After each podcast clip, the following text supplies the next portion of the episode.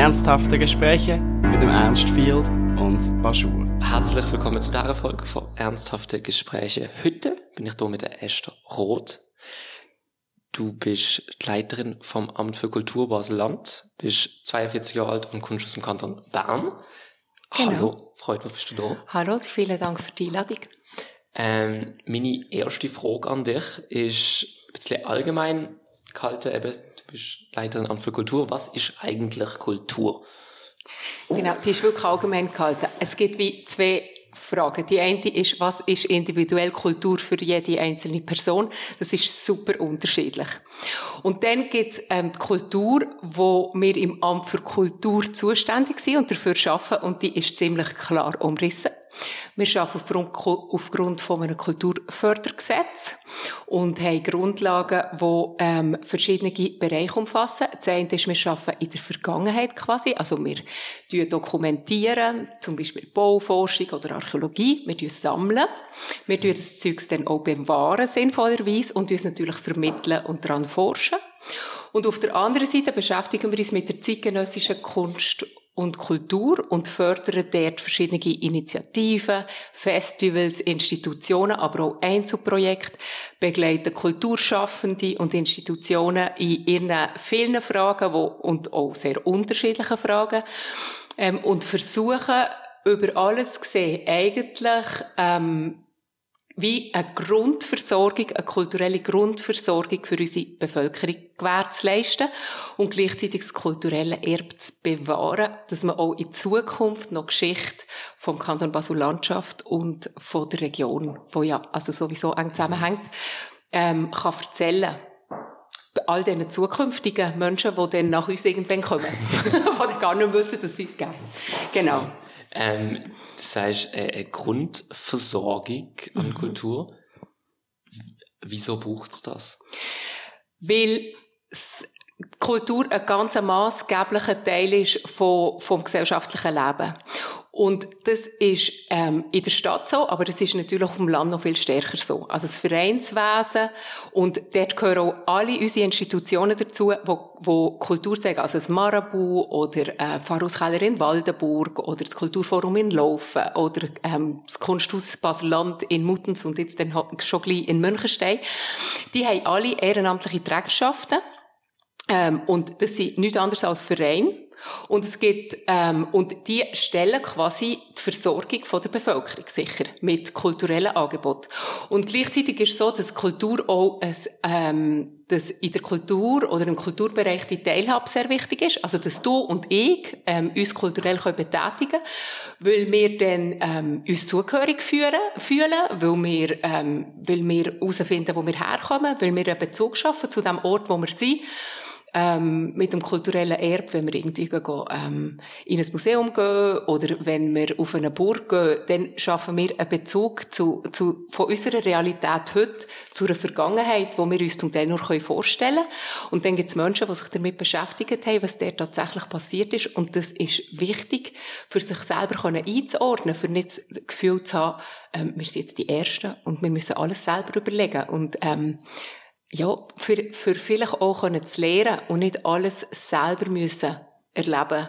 Das ist ja ein wichtiger Aspekt von unserer Arbeit, dass wir versuchen, bereits gelernt zu vermitteln, damit man das alles nicht selber muss erleben muss, dass man auch lernen kann aus Erfahrungen von anderen. Mhm. Und es verstehen nicht alle die gleiche kulturelle Sprache. Das heisst, es längt nicht, wenn man sagt, ja, jetzt sind wir flächendeckend überall in jedem Dorf eine Gemeinsbibliothek her, weil nicht alle lesen gern. Die nehmen besser auf, weil, wenn sie können tanzen oder müssen singen oder, ähm, es gibt Leute, die reagieren ganz stark auf, auf Film oder, oder, ähm, ja. Und es gibt Menschen, die ein Kunstwerk anschauen und ihnen ganz viel passiert, wo sie selber nicht auslösen können sondern mhm. ähm, mit Hilfe von Kulturschaffenden ausgelöst wird. Auf was reagierst du? Puh. ähm, ich reagiere, also ich reagiere stark auf Musik, immer schon. Also ich habe wirklich, äh, wie es mir geht, ich habe, ich habe Playlists zu ganz unterschiedlichen ähm, Stimmungslagen. Oder ich tue mir viel merken und denke so, wenn ich, wenn ich etwas höre in einer Situation, wo es mir irgendwie geht, dann ähm, denke ich immer wieder daran, wenn ich das nächste Mal reinkomme, weiss ich, dass mir das unterstützt. Ähm, ich habe wahnsinnig gerne, also darstellende Kunst immer schon gehabt. Das ist als Tanz und Theater ist etwas, wo Theater noch mehr Wort. Ich lese auch gerne, aber ich lese fast nicht mehr so Roman, sondern mehr, mehr wirklich ähm, Sachliteratur mittlerweile. Es interessiert mich ganz viel, was ich noch nicht weiß. Ähm, und das ist dann weniger so der, weniger so der künstlerische Zugang. Und was ich sehr, also mit dieser Aufgabe ganz neu oder viel mehr dazu kam, ist die bildende Kunst. Und die hat mich am Anfang sehr beschäftigt. Also ich bin sehr oft konfrontiert mit bildender Kunst und vorher nicht so oft. Und ich habe gemerkt, dass es etwas mit mir macht. Also, dass ich manchmal heim bin und mich Sachen beschäftigt habe. Also, dass es mich einfach berührt hat und beschäftigt und es eine Sprache war, die ich eine Art auch wie lernen weil ich nicht, äh, grossen Zugang hatte. Oder nicht einen systematischen Zugang vorher, genau. Was, was ist das genau, bildende Kunst? Das ist, das ist, ähm, also das sind Bilder, Skulpturen, Fotografien noch eher, weil das ähm, halt auch stark mit unserem Alltag verbunden ist, mittlerweile bei allen. Mhm. Aber ähm, Skulpturen, vor allem, das habe ich auch gemerkt, dass es etwas ist, wo mich wahnsinnig, wo mich wahnsinnig kann beschäftigen kann wo ich wirklich nicht, also wo ich nicht das Gefühl hatte, dass ich mich irgendwie auch schützen gegen das. Und manchmal ist es eben nicht nur, also manchmal ist es sehr schöne, Erlebnis und manchmal sind es wahnsinnig ähm, intensive, fast störende, auch irritierende, wo man so denkt, ah, oh, das, wo, wo berührt es mich? Und dann beschäftige ich mich mit dem nicht immer nur bewusst. Manchmal merkt man, jetzt hat es sich gelöst, jetzt ist gut, jetzt hat sich wieder beruhigt. Was sind das denn für, jetzt, du hast gesagt, Skulpturen, ähm, wo das auslösen? Also was kann ich mir darunter vorstellen, wenn ich so das ist, das ist auch unterschiedlich. Also es gibt ganz viel, also ich habe einfach jetzt in meiner Aufgabe auch wirklich sehr, sehr unterschiedliche, ähm, Vernissagen oder Ausstellungen erlebt. Das ist, es ist noch schwierig, das zu sagen. Das sind, das sind Einzelwerke, und ich wollte jetzt auch keine aufzählen, aber es sind einfach Einzelwerke, wo, wo man merkt, die, die ähm, beschäftigen einem lang. Wir hat zum Beispiel, was ich vielleicht könnte sagen, ähm, im Kunsthaus Basel-Land hat es ähm, eine Einzelausstellung gegeben von der Maya Rieder. Die hat mich wahnsinnig beschäftigt. Ähm, lang. Immer wieder. Ich weiß gar nicht, in Farbe und Form. Und die, einfach die, hat mich, irgendwie hat die mich ähm, begleitet, ziemlich lang.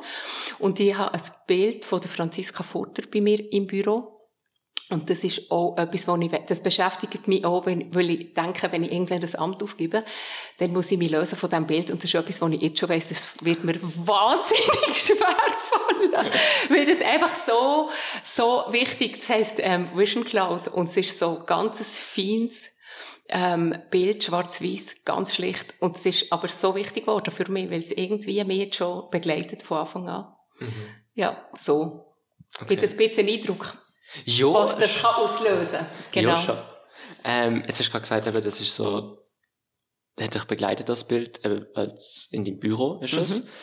Vielleicht können wir zu dem, zu dem, ähm, Beruf ein mhm. bisschen, bisschen reden. Das ist mhm. etwas, was ich jetzt eben, Kultur ist so für mich, ich finde es so schwierig einzuordnen, der Begriff als nicht Kulturschaffende oder so. Also ich merke immer, wenn ich mit Leuten so, mhm. wo, wo dort äh, arbeiten oder Sachen machen, immer so ein bisschen ja, es ist, ist, ist schwierig, sich in das Sinne zu versetzen, finde ich persönlich. Und dann jetzt, du bist eben Leiterin vom Amt für, vom Amt für Kultur. Das ist vorher schon angeschnitten, ungefähr was, für was es zuständig mhm. ist. Mhm. Aber was, was ist denn die Job? Also, das kann ich dir sehr gerne erzählen. Also, wir haben vier Hauptabteilungen. Also, es ist ziemlich technisch. Im, okay. im Sinne von, wir haben vier Hauptabteilungen. Das ist die Archäologie und das Museum Basel-Land. Das ist eine Hauptabteilung. Dann haben wir eine Hauptabteilung, die heißt Augusta Raurica. Die kennt man so, mhm. meint hin. Dann ähm, haben wir die Abteilung Kulturförderung und Kantonsbibliothek. Jetzt kann man sich eigentlich relativ gut darunter vorstellen, was die so machen. Das sind unterschiedlich grosse Teams. Alles in allem haben wir etwa 160, es ist nicht immer gleich, aber etwa 160 Mitarbeitende auf knapp 100 Vollzeitstellen äquivalent. Das heisst, wir haben relativ viele Teilzeitler sehr viele Spezialistinnen mit ganz spezifischem Fachwissen, wo, wo zum Beispiel eine Sammlung betreuen oder im Vor in einem Forschungsbereich sind, auf der Grabungen helfen, Teilzeitler, die ähm, für uns arbeiten. Und gleichzeitig haben wir natürlich Menschen, die fest angestellt sind und ähm, gewisse Aufgaben wahrnehmen. Jetzt sind das verschiedene Teams. Die Teams muss man leiten. Die, die Menschen, also die Aufgabe von einer Leiterin ist auch einfach wirklich Ressourcen und Zeit zur Verfügung zu stellen, dass sie ihre Aufgabe müssen machen, wo sie in ihrem Stellenbeschrieb haben. Und das allein ist ja schon gar nicht so einfach immer. Mhm. Dass alle das haben, was sie brauchen, für das sie arbeiten können. Und das heisst, es ist immer wieder auch überprüfen, haben noch alle das, was sie brauchen, was braucht man denn? Und wenn man braucht, das systematisch, ähm, ähm, ja, zu beantragen oder auch zu sagen, warum brauchen wir das und das zu begründen. Und dann kommen wir zur nächsten wichtigen Aufgabe und das ist eigentlich die Übersetzung aus der täglichen Arbeit in Politik. Weil mhm. wir natürlich bei der Verwa also als Verwaltungsmitarbeitende ähm, sind wir darauf angewiesen, dass die Ressourcen aus der Politik dann kommen. Mhm. Und, und, ähm, genau, und von dem her müssen wir immer übersetzen, warum brauchen wir das? Weil, die, weil ganz viele Menschen uns natürlich dann genauso anschauen wie du und sagen, ja, es ist mir so ein bisschen schwierig, mir vorzustellen, was die eigentlich so machen. Das heisst, wir müssen einfach wirklich erklären und begründen, warum wir das brauchen, was wir brauchen. Mhm. Genau. Heißt das, würdest du deine Arbeit auch als politisch sehen? Ich glaube, sie ist zu einem Teil politisch. Ich bin nicht Politikerin. Mhm. Ich bin, also ich glaube, für Politikerinnen bin ich eine Kulturschaffende und für Kulturschaffende bin ich eine Politikerin. Ich glaube, auf, auf das läuft es raus. Okay, voll spannend. Genau. Ähm, das ist nur mit, mit der Politik finde ich, finde ich eben interessant, weil ich habe das Gefühl, das ist das, was ich jetzt am ehesten auch damit verbunden habe. Also mhm. Also so, wenn ich denke jetzt, mhm. Leiterin Amt für Kultur ist eben Kulturförderung, ist das, was mir am ehesten, mhm. was ich denke. Und dann wahrscheinlich, dass man viel repräsentativ machen muss, oder so. Ja. Wir sind natürlich zuständig für Kulturpolitik vom Kanton. Mhm. Also alle, meine Kolleginnen auch. Man sieht aber auch, dass sie in unterschiedlichen Kantonen ganz unterschiedlich politisch ist. Die Region Basel ist vielleicht ein bisschen politischer, okay. als das anderen Norden der Fall ist. Ich glaube, so Bern, Zürich ist sicher auch sehr politisch. Basel-Land ist als Land- und Agglomerationskanton aus verschiedenen Gründen ein bisschen politischer, als man das vielleicht in anderen Regionen wäre. Einfach auch durch die Partnerschaft mit Basel-Stadt. Also es hat natürlich, das hat eine gewisse Dynamik. Ähm, und ich glaube, es ist relativ politisch, ja, okay. hier. Es ist aber auch zu Recht politisch. Also ich finde, es ist auch wichtig, dass wir versuchen zu erklären, warum unsere Arbeit eine Relevanz hat und, und nicht nur zu erklären, sondern auch darauf zu bestehen und immer wieder, immer wieder zu erklären, wie alle anderen Bereiche das auch müssen, warum das für unsere Bevölkerung zentral ist. Dass sie teilhaben kann und dass sie, ähm, ja, und dass sie die Versorgung hat. Mhm. Genau. Ist das denn, also, wem muss man das genau erklären, dass es, also so, ich habe das Gefühl, wenn man durch die Stadt läuft, dann denke ich, jo, Museen, äh, Sachen, die mit Kultur zu tun haben, ja voll, das ist doch, das ist wichtig, ja. das sehe ich irgendwie noch bei den Menschen. Also einerseits, einerseits ist es natürlich einfach, dass wir, wir haben politische, also wir haben das Parlament und wir haben Regierungsräte innen und ähm, wir haben äh, Direktionsleitungen, wo man, wo man in einem Alltag, also ich habe Chefinnen wie andere auch, also ja, Monika Geschwind, Regierungsrätin, Regierungspräsidentin im Moment, ist meine Chefin. Ähm, da gibt es Generalsekretärinnen und Sekretäre, wo, wo ähm, Geschäfte mit mir vorbereiten. Und dort ist es insofern auch politisch, als dass man auch muss realistisch sehen, ist etwas, ist etwas realistisch. Also wir müssen einfach auch, äh, es gibt verschiedene Einschätzungen einem Geschäft. Es gibt fachliche Einschätzungen, es gibt eine finanzielle Einschätzung, aber es gibt natürlich auch politische, wo man sagt, was ist machbar im Moment? Und das, ähm, es gibt Menschen, die dem abwertend ähm, Realpolitik sagen und das wirklich sehr schlimm finden. Und ich finde, es gehört ihrer Demokratie, wie wir sie pflegen und wollen pflegen und auch der Anspruch haben, dass sie es ist, he, he, heisst eben, dass man Kompromisse aushandelt und dass man auch irgendwie mehrheitsfähige Geschäfte versucht ähm, zu planen und mhm. zu gestalten. Und das ist nicht nur einengend, das ist auch wahnsinnig toll, wenn man etwas schafft, also wenn man etwas gemeinsam erarbeitet hat und alle mitziehen und man merkt, es geht. Also es ist etwas, ist einer von der beglückendsten, ähm, oder es sind beglückende Momente, wenn, wenn etwas einfach, ähm, funktioniert, weil alle die gleiche Richtung ziehen. Also das Marabu irgendwie, ähm, die Wohnergemeinsversammlung im Marabu, wo, wo die Gemeinde sagt, ja, wir unterstützen, wir kaufen das Haus, weil wenn wir das kaufen, dann kann der Kanton seine Mittel dazu geben, dass wir es nachher umbauen können. Und dann hocken alle dort und du merkst, es, es gehen alle in die gleiche Richtung und irgendwann machst du das Marabu auf und du merkst, es funktioniert. Es funktioniert einfach, wenn du alle ins Boot hast von Anfang an. Und das ist jetzt ein bisschen romantisiert natürlich, aber das ist schon mein Tagesgeschäft, dass ich immer wieder versuche, in einem, in einem Geschäft alle beteiligten Akteurinnen mit ihren Bedürfnissen abzuholen, die zusammenzuführen, daraus einen vernünftigen Vorschlag zu bauen, den alle unterstützen und dann gehen wir mit dem weiter. Und dann sind natürlich auch die politischen, ähm, ja, die politischen Akteurinnen, ähm, die sind genauso eine Anspruchsgruppe wie die anderen auch. Okay. Und wir haben 86 Gemeinden, das heisst, ja 86 verschiedene Gemeinderätinnen, also Gemeinderäte. Und dort hat es Gemeinderätinnen und Gemeinderäte zwischen 5 und 7, es kommt jetzt darauf an. Mhm. Und ähm, diesen Orten ist der Gemeindepräsident zuständig ähm, für Kultur, diesen Orten Gemeinderätin, diesen Orten Kulturbeauftragte. Das ist so unterschiedlich, das ist so vielfältig. Und das sind, viele sind politische Gremien und sind politische, gewählte Politikerinnen, die zuständig sind für das Thema. Und darum ist es ähm, ja, per se mhm. politisch. Spannend. Ich habe zwei so Sachen, die ich anspreche. Also gerade mhm. auf diesem Thema. Das erste ist eben, du, du bist ja Vielleicht eröffnen wir damit auch eine riesen Tangent, dann können wir vielleicht noch irgendwie zurück, das ist auch in Ordnung. ähm, du bist, also du, Frag doch mal. Bevor du Leiterin vom Amt für Kultur mhm. bist, bist du ja Kulturmanagerin unter anderem mhm. gesehen. Vielleicht kannst, mhm. du, vielleicht kannst du kurz erklären, was, was hast du vorher gemacht?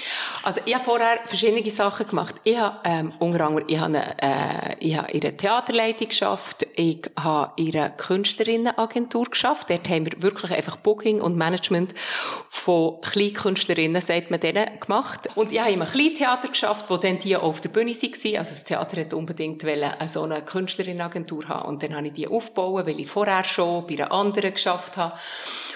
Und, ähm, und habe mich dann selbstständig gemacht, nachdem ich dort bin ausgestiegen und ja unbedingt noch ins Ausland wollte, bin noch im Ausland auch in so einer Agentur gewesen, die haben dann auch noch äh, ähm, grössere Produktionen, Bühnenproduktionen produziert.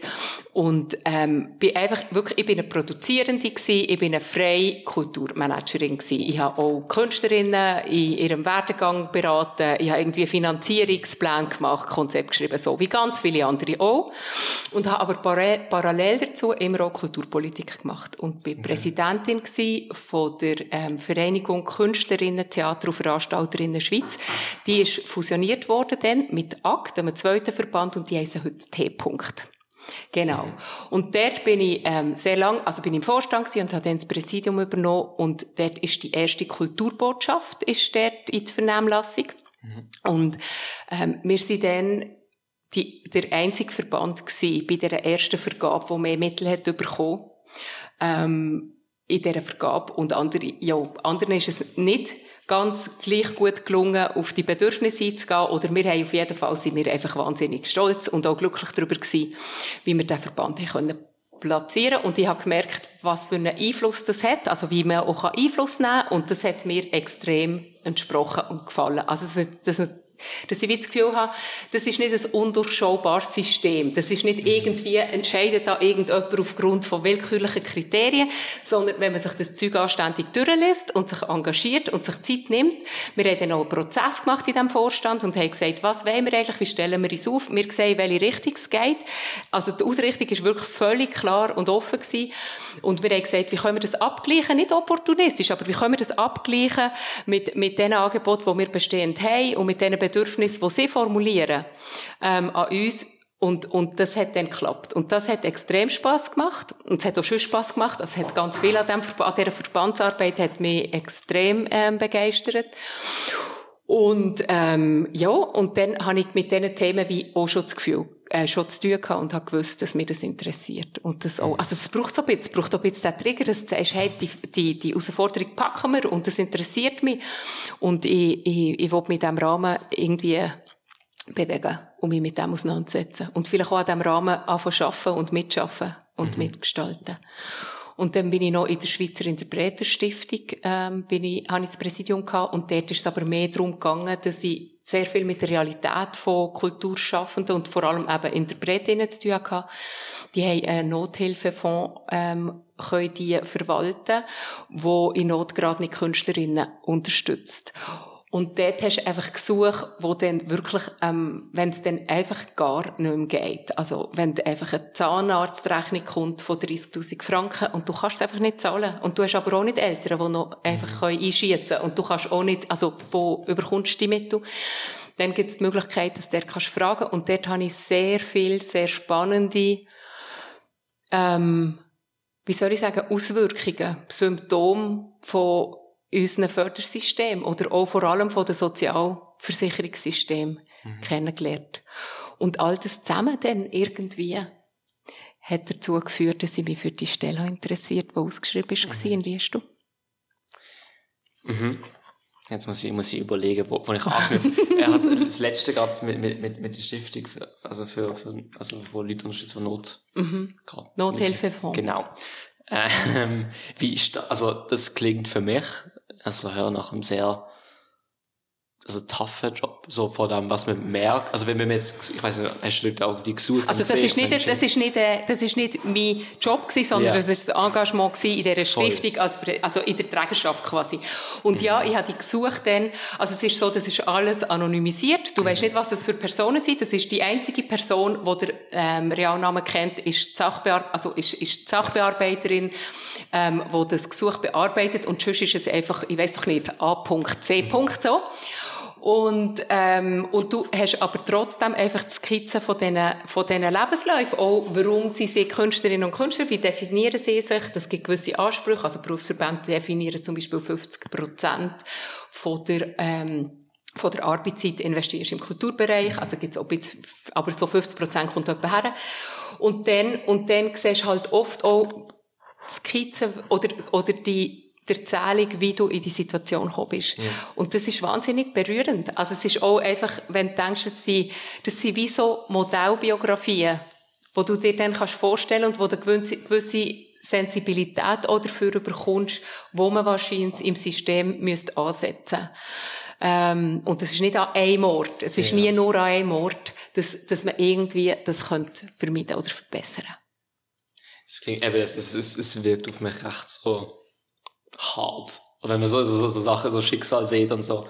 Ähm, aber, aber, jetzt aber die Lebenserfahrung, also, so hart hat es ja jede, Sozial, jede Sozialarbeiterin, ja, ähm, Lehrerinnen, ähm, Mitarbeitende von Frauenhäusern. Ähm, also das gibt ja Leute im Spital in Notaufnahme, wo ähm, ja. Opfer eingeliefert bekommen. Also es gibt tausend Berufe, wo man, ähm, wo es nicht einfach ist und wo die Biografien von Menschen vorbeikommen, die eben nicht alle nur irgendwie geradlinig sind oder immer nur gegen gehen.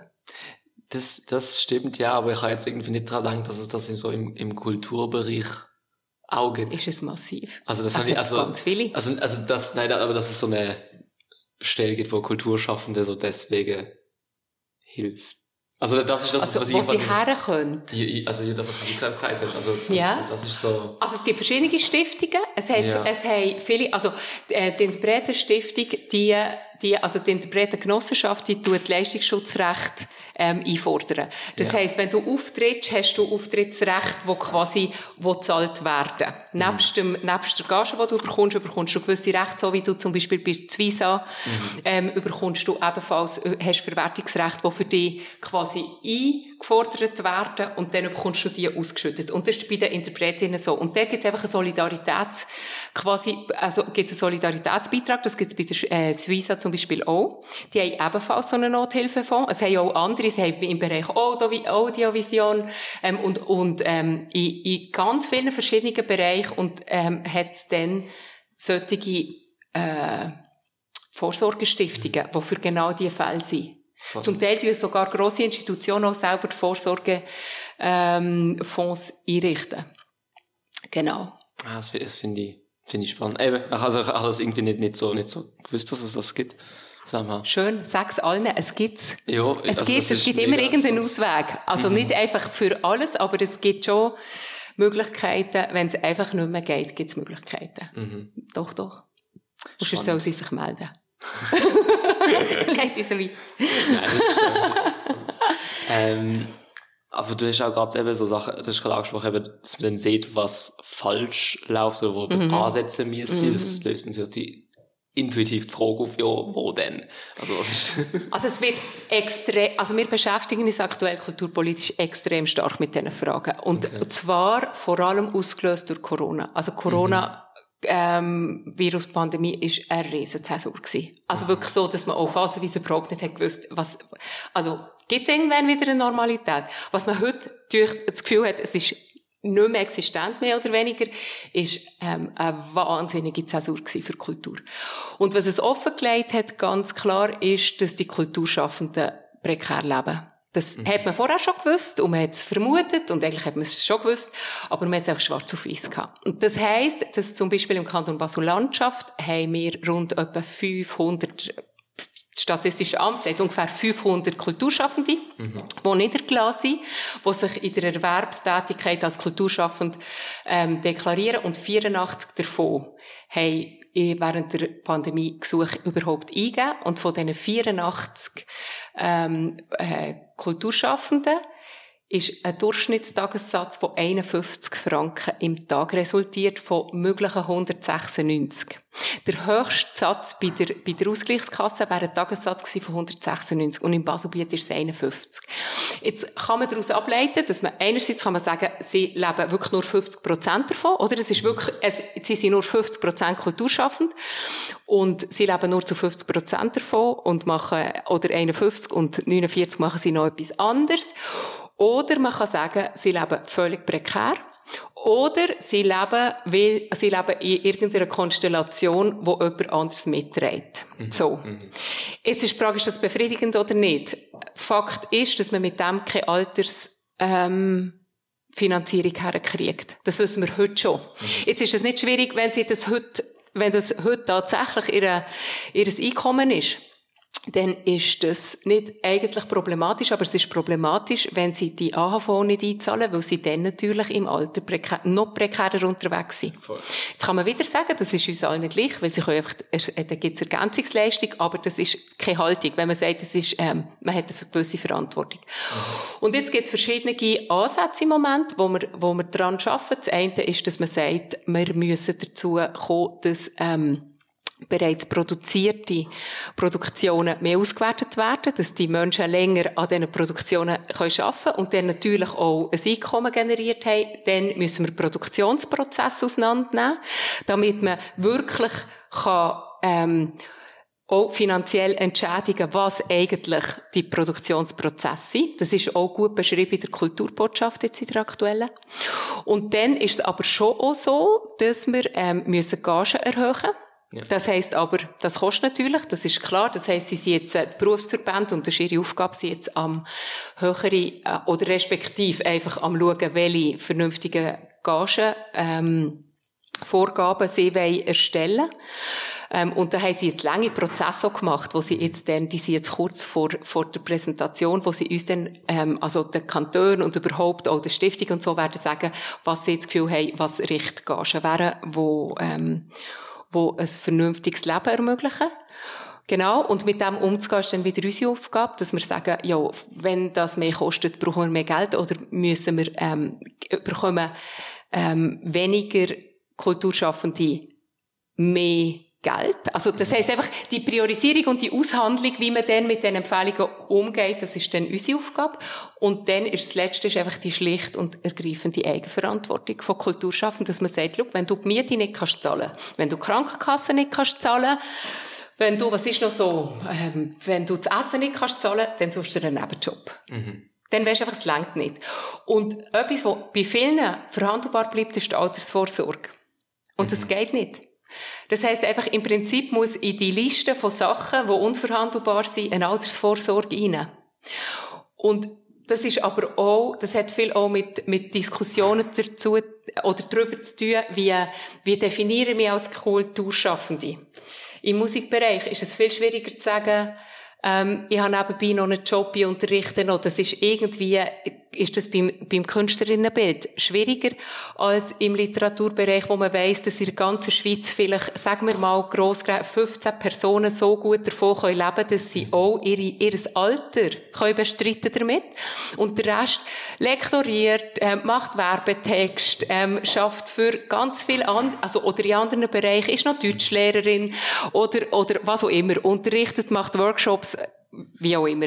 Und, dort, und das ist so, also es ist wie ein Gesamtspiel, ein ziemlich komplexes, mhm. wo man, wo man einfach muss sagen, und das ist klar, das ist nach Corona allen klar, dass dort müssen Fortschritt erzielt werden und dass sie wirklich, und das stimmt mir wahnsinnig positiv, weil alle Partnerinnen, für mein Gefühl, wirklich alle im Boot sind. Und man sagt, wir wissen, ähm, wir können nicht einfach sagen, und hinten raus kommt die Rechnung und die begleichen wir dann, sondern dass man wirklich sagt, es hat ganz viele Aspekte, wo wir auf dem Weg Also, und wir werden immer einem Prozess und auf einem Weg bleiben, aber es gibt verschiedene Aspekte, die wir müssen berücksichtigen Und eins ist auch immer die, äh, die Eigenverantwortung, wie bei allen anderen Selbstständigen und Freischaffenden auch. Mhm. Jetzt, wenn, wenn, wenn, wenn du jetzt merkst, aber da, da tut sich etwas, oder die Leute sind, sind on board, etwas, etwas zu verändern, und vorher hast du mit dieser Stiftung zum Beispiel geschaffen, mhm. wo so, so, so Gesuche behandelt wie, wie ist das für dich, so das zu sehen, dass sich jetzt, zumindest, ich weiß nicht, wie groß der Rahmen ist, schlussendlich, aber dass sich etwas verändert? Oder dass die Leute bereit sind, etwas zu ändern? Also so, wie wirkt das auf dich? Ich finde das ich finde das wahnsinnig schön. Also es ist mhm. etwas, wo wir seit 20, also das diskutieren wir wahnsinnig lang. Und das klingt wirklich absurd, aber Corona hat so offensichtlich gezeigt, dass man sich nicht mehr dass wir es nicht mehr schön reden können. Ja. Wir haben es alle schwarz auf weiß. Wir wissen, wir müssen etwas ändern.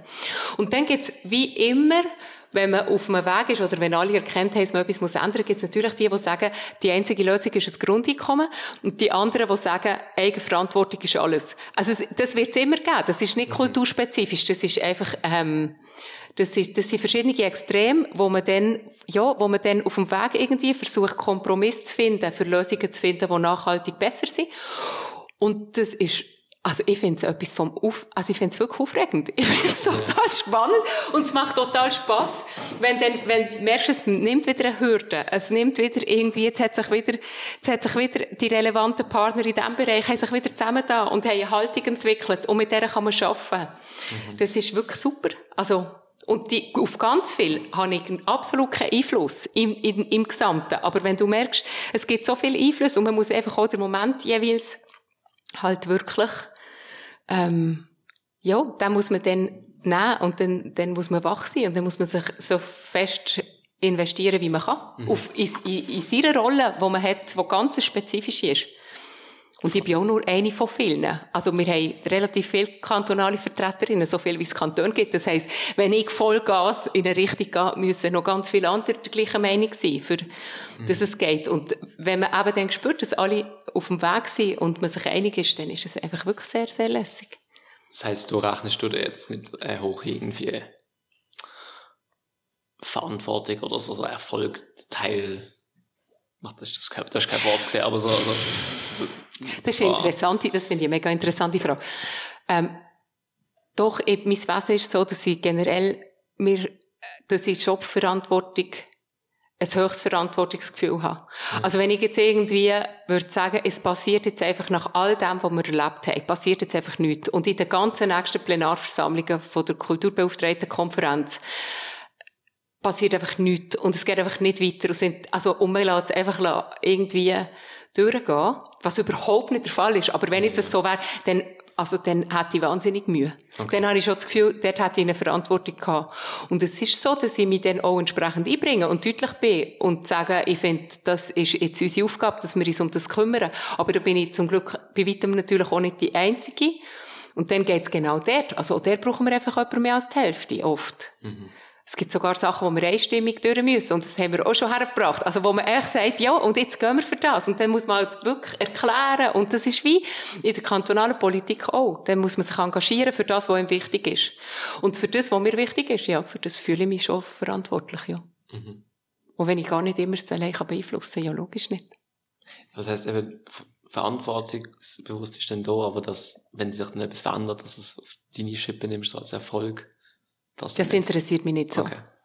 Also es ist wie, es ist viel zu gross und es haben viel zu viele Leute mhm. dran geschafft, als dass das könntest irgendjemandem einzeln verbuchen. Ich finde es dann immer ein bisschen bemühend, wenn man so ähm, Erfolg von so offensichtlich vielen Menschen irgendwie sich selber zuschreiben will. Das ist so ein bisschen wie wenn man würde weiß nicht, das Frauenstimmrecht einer Frau zusprechen, das ist absurd. Das ist, mhm. braucht so viele Menschen, die an so vielen Orten irgendwie bereit sind, mitzureden. Es braucht so viele Momente, wo es einfach gerade stimmt.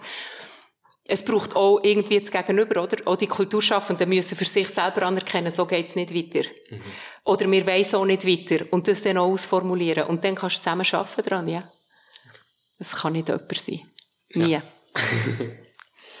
ähm, etwas, was ich, was ich vorher auf was ich eigentlich aus, ähm, ähm, als ich gesagt habe, was ich eigentlich vorher gemacht ähm, ist, ist eigentlich einfach die, die, die, der Kontrast zwischen dem jetzt in der, also in der Verwaltung zu arbeiten und dann eben auch Verantwortung zur Kultur zu fördern Mhm. und, und dafür zuständig zu sein. Und vorher, wo du in der Privatwirtschaft geschafft hast. Ja. Als, also, und, und die, das ist ja, eben, du, du hast gesagt, eben, man kann ein Gesuch du sagen, wie, so. wie, wie sie ist in der Verwaltung zu arbeiten? Ja, nein, einfach der, der, Vergleich, wie, wie das ist, ähm, ob du anders auf, auf die Leute blickst, wo, wo jetzt eben nicht, nicht, nicht Kultur schaffen, nicht per se, aber die, also so, so da, und, ob, dich, ob sich deine Wahrnehmung von der Verwaltung verändert hat, seit du nicht, also, so, die Ja. nicht bist, weil du weißt, was die Prozesse sind und so. Ja, ich kann dir ehrlich sagen, ja, auf, also auf beide Fragen. Also einerseits ist es so, dass ich das Gefühl habe, dass es mir extrem hilft, dass ich die Realität kenne vom Feld. Fertig. Egal was es ist. In den Institutionen, als, als Freischaffende, ähm, ja, auf- ich bin auch in Festivals involviert gewesen. Also es ist irgendwie so, grundsätzlich habe ich das Gefühl, habe ich eine gute Ahnung von der Arbeit, wo ein grosser Teil von meiner Anspruchsgruppe ähm, sich damit beschäftigt oder beschäftigt ist. Und das hilft, für zu verstehen, warum gewisse Sachen für sie schwierig sind und andere Sachen nicht.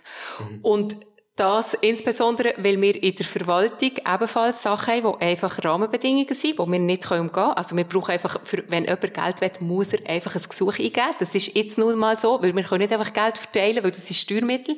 Oder Geld aus dem, aus dem Swisslos-Fonds. Das funktioniert halt nicht, dass man es einfach ein Geburtsrecht hat, oder?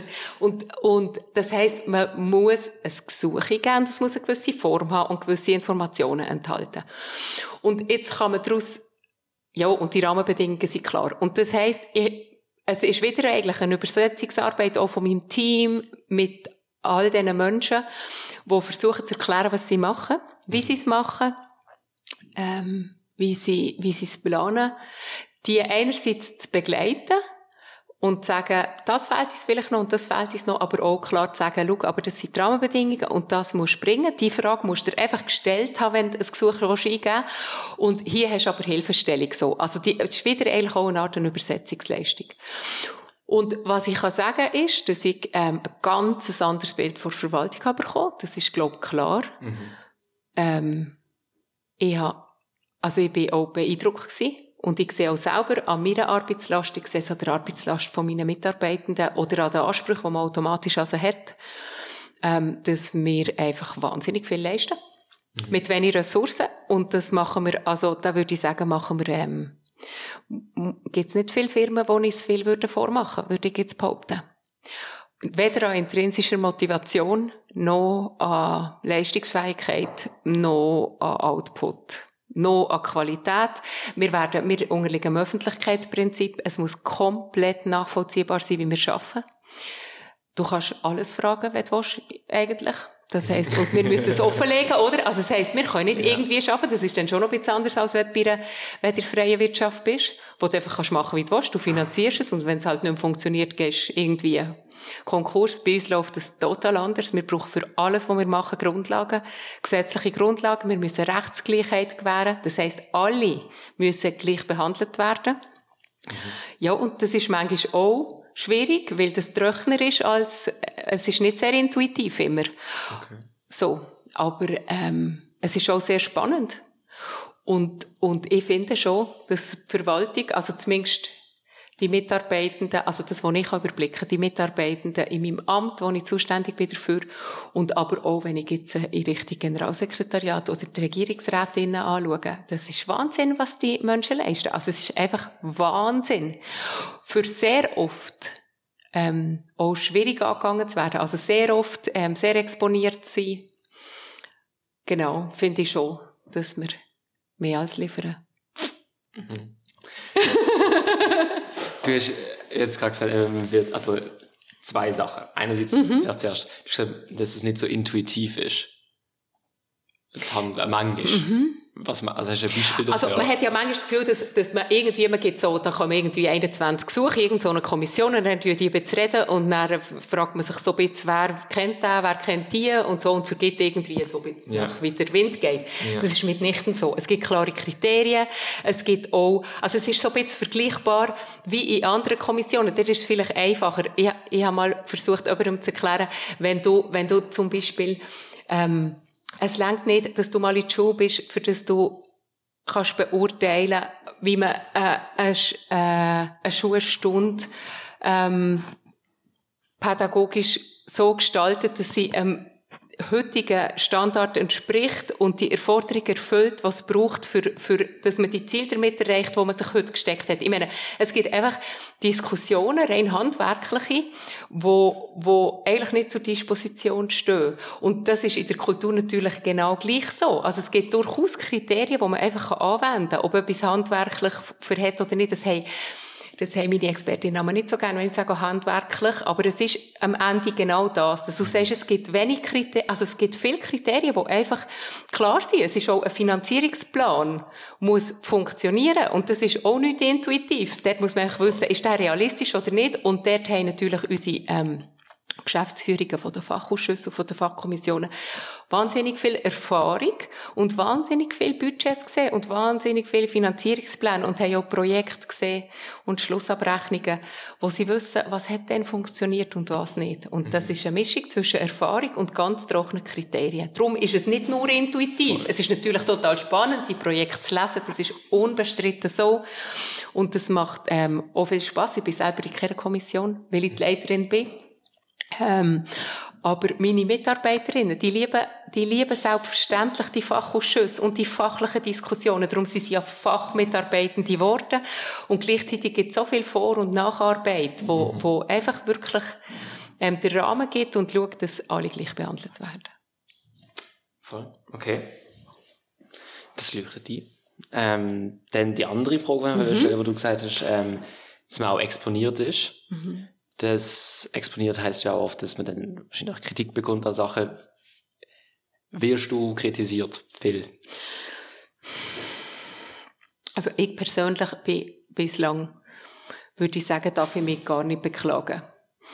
Ähm, aber es ist so, dass, ähm, dass es immer wieder Kritik gibt. Es gibt ähm, Kritik wenn man nichts überkommt und es gibt eine Glückseligkeit, wenn man sich durchgesetzt hat mit dem Gesuch und dann ähm, in, dem, in, in der nächsten Vergabe ist es vielleicht ein Weg um und dann überkommt man von der anderen Kritik und die anderen sind glückselig. Das heisst, per se, es ist in der Natur von der Sache, dass die, das Sprechen von Mitteln heisst natürlich auch, dass Sachen oder Projekte oder, oder Ideen können umgesetzt werden oder nicht.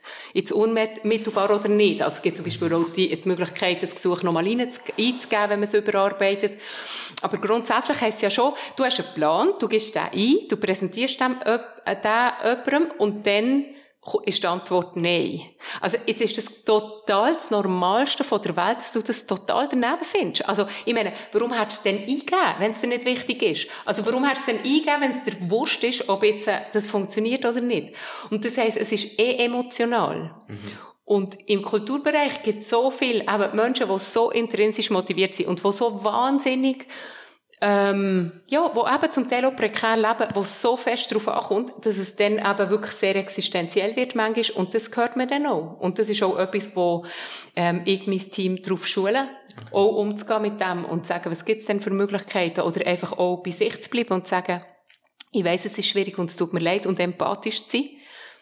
Ich habe meinem Team verordnet, dass sie müssen mit Liebe fördern müssen das ist jetzt nicht, glaube ich, das Normalste, aber mir ist das mega wichtig, ja. weil wir nur mit Menschen zu tun haben. Wir haben nicht mit irgendwie, das sind nicht weder Zahlen noch Adressen noch irgendetwas, das sind einfach Menschen.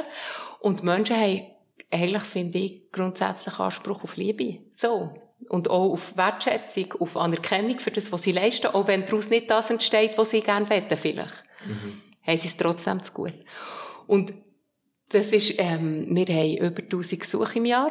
Das heisst, es sind viele Leute, die man mit, ja, die man mit Liebe so fördern und es gibt auch Leute, die ihm gar nicht so entgegenkommen. Und das ist aber trotzdem irgendwie so eine Grundhaltung zu haben. Mhm. Finde ich ist wichtig. Und das ist mir wichtig, dass mein Team das weiss. Das heisst für dich, Also wenn du, du hast gesagt, du lässt die, lässt die Team, auch, Team auch schulen, dass sie damit umgehen können, wenn sie Kritik und so bekommen. Ist das für dich kein Problem, kritisiert zu werden? Also das ist, glaube ich, vermessen zu sagen, dass es einem nicht, also, pff, wer kann, wer steht einfach da und lächelt und sagt, was, Kritik, das interessiert mich nicht. Es ist immer schwierig, kritisiert zu werden. Ich glaube, es ist das Grundbedürfnis, dass man irgendwie von einem Menschen, dass man irgendwie, weißt du, auch nicht, ähm, es schafft, es gut zu machen. Und ähm, das schaffen wir bei weitem nicht immer. Ich glaube, alle nicht. Und dann hat's auch, ist es bei Menschen generell auch schambehaftet, Fehler zu machen. Also Fehler machen überhaupt ist sowas von nicht beliebt. Mhm. Und es ist unvermeidbar, weil es obermenschlich ist, weil wir irgendwie wahrscheinlich jeden Tag 80 Fehler machen, wo wir einfach nicht, wo, wo, ja, wo nicht so relevant sind für andere. Von dem her, ich finde, Kritik ist schon schwierig und ich muss manchmal auch abschlucken oder zwei, drei Tage. Es gibt manchmal so, auch jemand, wo mir irgendetwas sagt zu mir oder zu, zu meinem Verhalten oder zu irgendeiner Haltung, die ich habe oder zu, mhm. zu, zu einem Beitrag, den ich in einer Sitzung gebracht oder so. Und ich, wo ich schon muss schlucken. Aber ich finde, das ist, das Wichtige ist, dass man es irgendwann annimmt und schaut, was kann, ich, was kann ich damit machen und ist das eine berechtigte Kritik irgendwie? Mhm. Und sich vielleicht auch abgleicht mit anderen und sagt, hey, findet ihr das, das ist, eine, ich kann das irgendwie nicht einordnen? Ich, ich muss das vielleicht allein auch gar nicht können einordnen. Ähm, das ist mir gemeldet worden. Was findest du? Findest du, das stimmt? Mhm. Und dann hat es auch schon gegeben, dass zum Beispiel doch, dass ein Mitarbeiter hat gesagt, ja, eigentlich finde ich schon, dass das dir ab und zu passiert. Reden zum Beispiel ist eine super Spezialität von mir. Das regt mich so mässig auf an mir, aber jetzt ist dann auch schon passiert.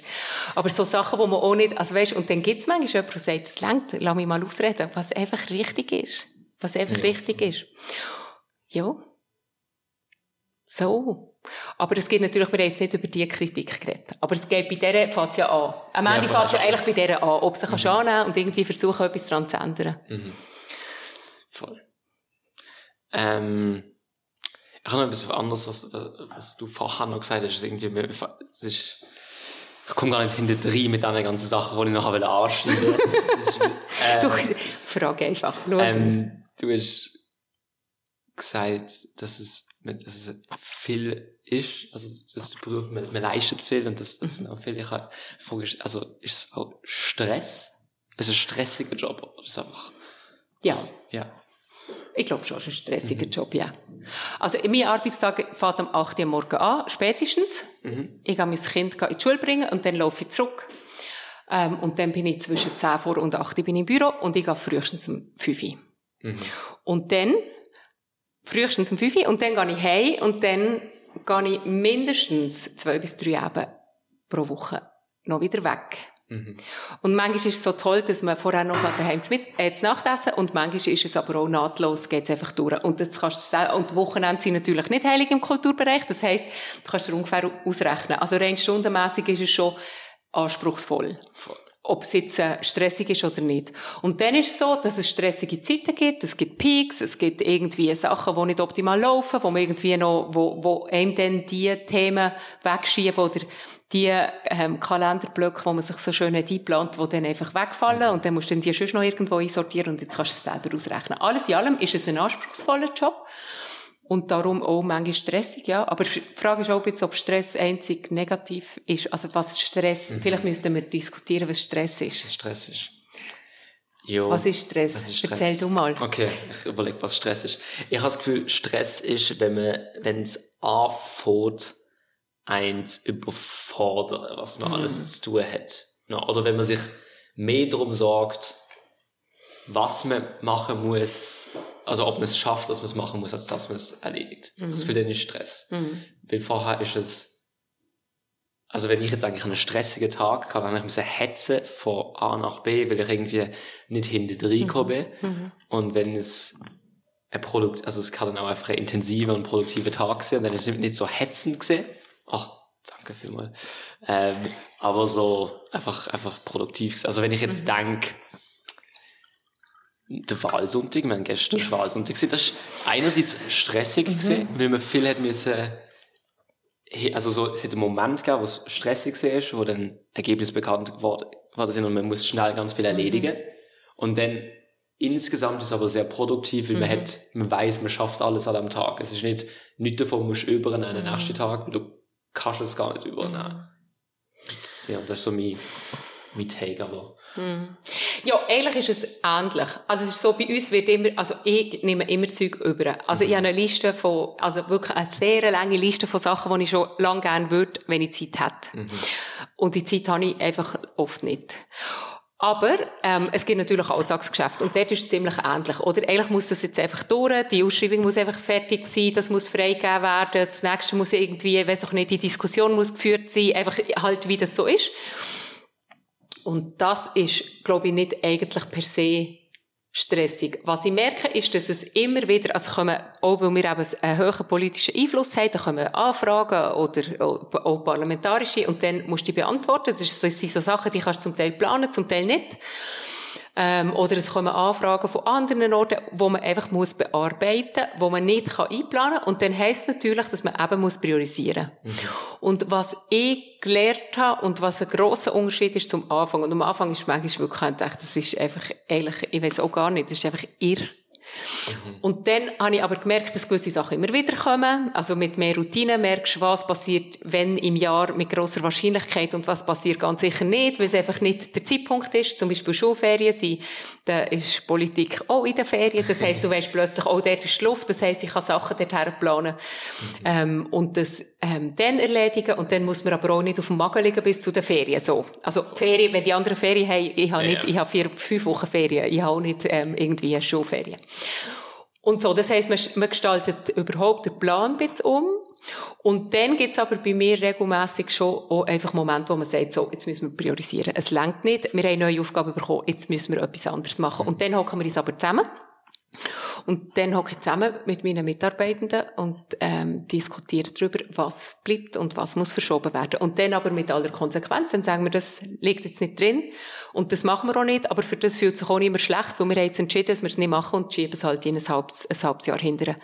Und das ist nicht immer cool, weil es Sachen sind, die ihm wichtig sind, aber es ist wichtig, dass man es macht und bewusst, finde ich, weil es sonst genau zu dem führt, dass die immer unter Druck setzt, weil du es auch noch müsstest machen und es einfach nicht herkriegst. Und dann fühlen sich alle immer schlecht. Dabei ist es objektiv nicht zu schaffen. Es ist einfach nicht möglich, dass man das jetzt auch noch reinwurstet bis zu der nächsten Ferien oder so. Genau. Und das ist dann so die Feinjustierung übers Jahr. Und dann bin ich dann quasi zuständig dafür, dass ich einerseits sage, ja, das priorisieren wir jetzt und dann aber auch kommunizieren deutlich und je nachdem eben auch, ähm, halt in die Politik, das werden wir nicht schaffen und das kommt leider später. Das ist nicht immer sehr, ähm, das ist nicht immer sehr angenehm, weil man will, auch wir wollen eigentlich immer alles zeitgerecht können liefern, aber es ist einfach nicht immer realistisch. Mhm. Ich habe noch etwas, was ich noch wollte, wollte sagen, bevor wir, glaube dann langsam zu der nächsten. Hey, ich Sache immer gehen. diese, diese schönen Puzzle verschieben. Das ist okay, das ist, das, das machen alle. das ist normal, es ist ein bisschen zu gross für den Tisch. Ähm, genau, ähm, was ich, ich glaube in dem Interview mit der Programmzeitung, wo du gemacht hast, gelesen habe, und das ist auch, was du vorher gesagt hast, von so Oberprogramm, dass wenn du an Kultur-Events oder so gehst, das für dich eigentlich, also schaffen ist, oder? Mhm. Macht ja auch Sinn. Und ich nehme an, eben, wenn du halt, bist du, bist du nicht dort in- zu dem in die Richtung gekommen, wahrscheinlich, weil du denkst, ich will schaffen immer an diesen Events. Also mich verwundert noch, wie ist das so für dich, eben zum Beispiel eine Vernissage besuchen, was, was geht dir denn durch den Kopf? Ist es einfach nur Hände schütteln und, und, und ich muss mir jetzt, muss gut wirken oder kannst du auch genießen?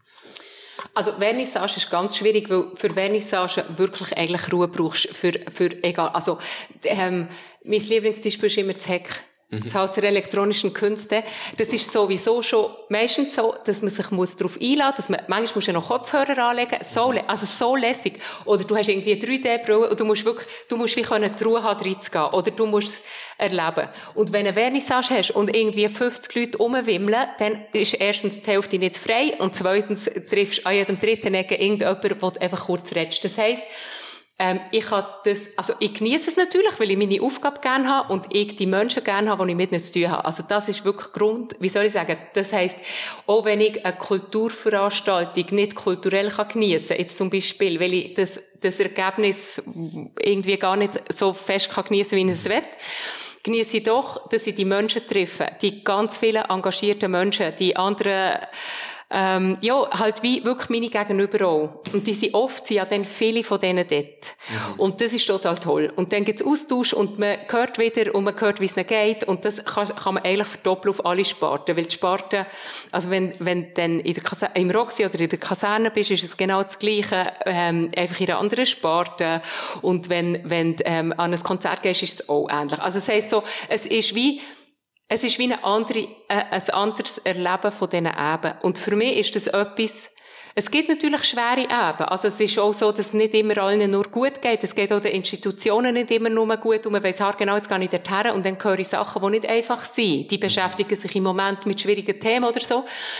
Aber auch das finde ich etwas sehr Erfüllendes. Also der Begleitungs ähm, die Begleitungsaufgabe ist etwas total Tolles. Also das finde ich etwas sehr Schönes und sehr Befriedigendes.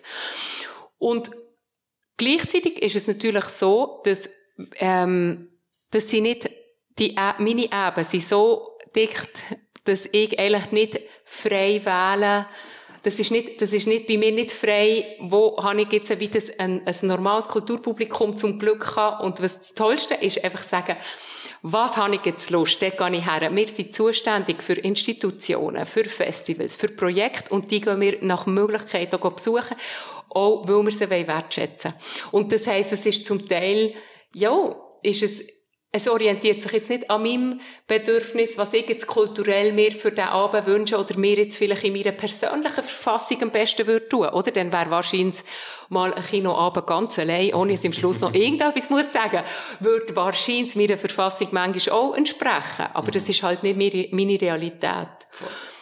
Aber ich habe die Menschen gern, die ich treffe. Also habe ganz wenig, also es gibt wirklich wenige Menschen, die ich nicht gern habe. Das ist schon, man muss sich also schon fast Mühe geben.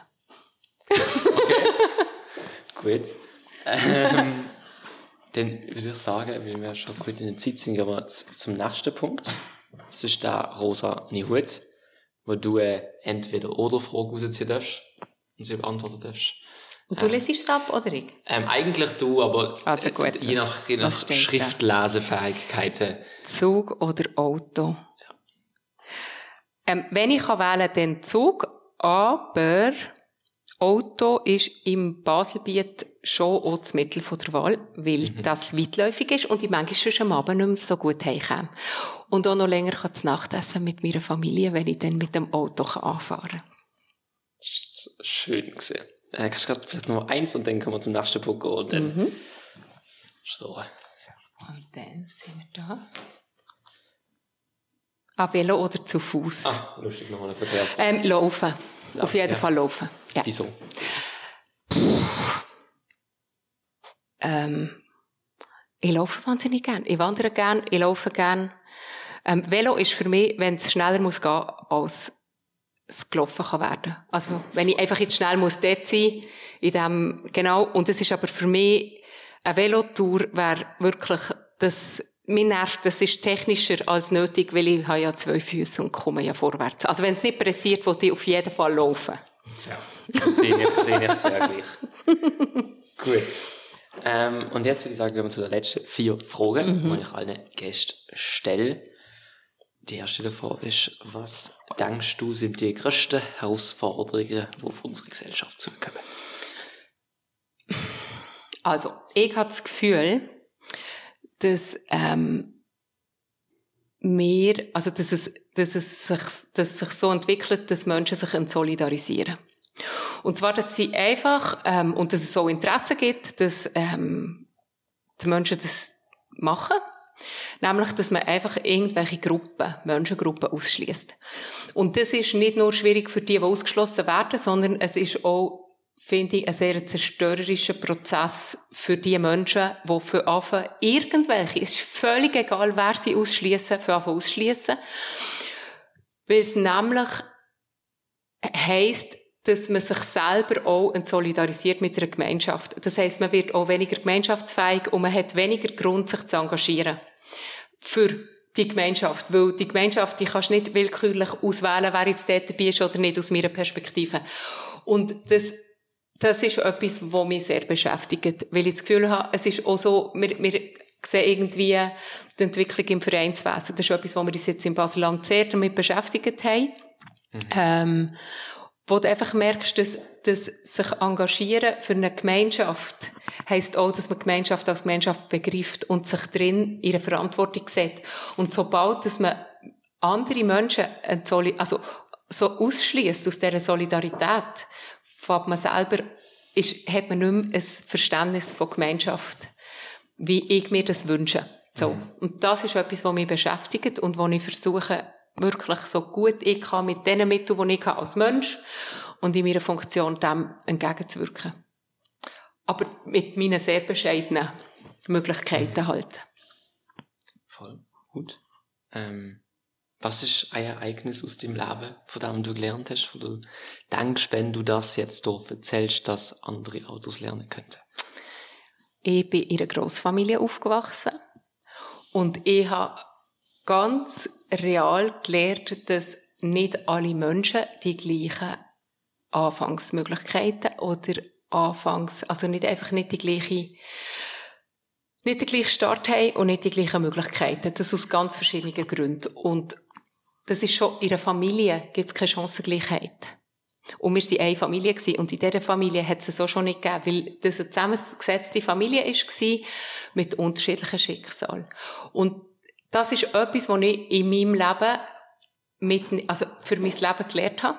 Ich gehe nie davon aus, dass alle das Gleiche können. Ich verlange das nicht. Ich finde es auch nicht, dass das realistische Erwartung ist.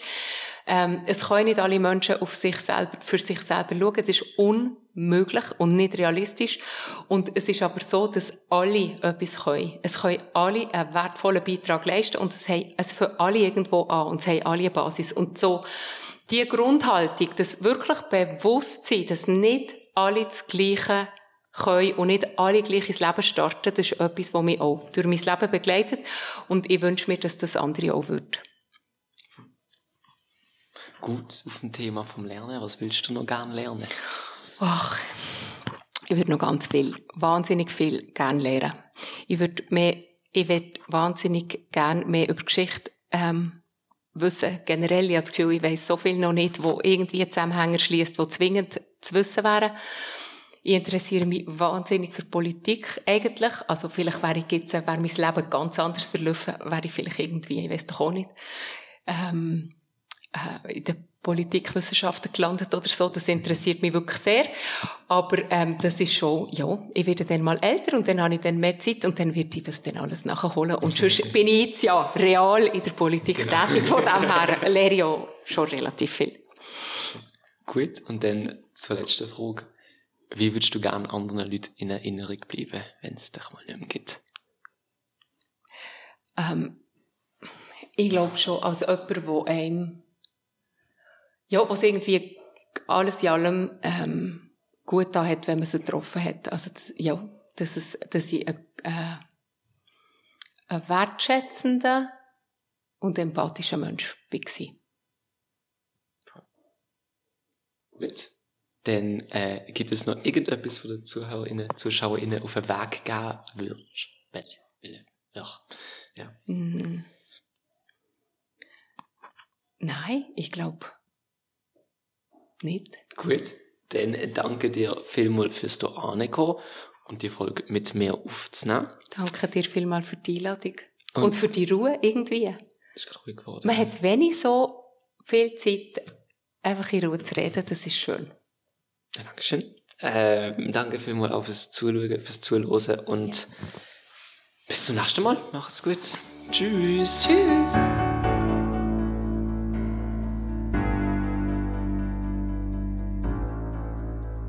Verantwortlich für die Erfolg Ernst Field, Musik Noah Stritt.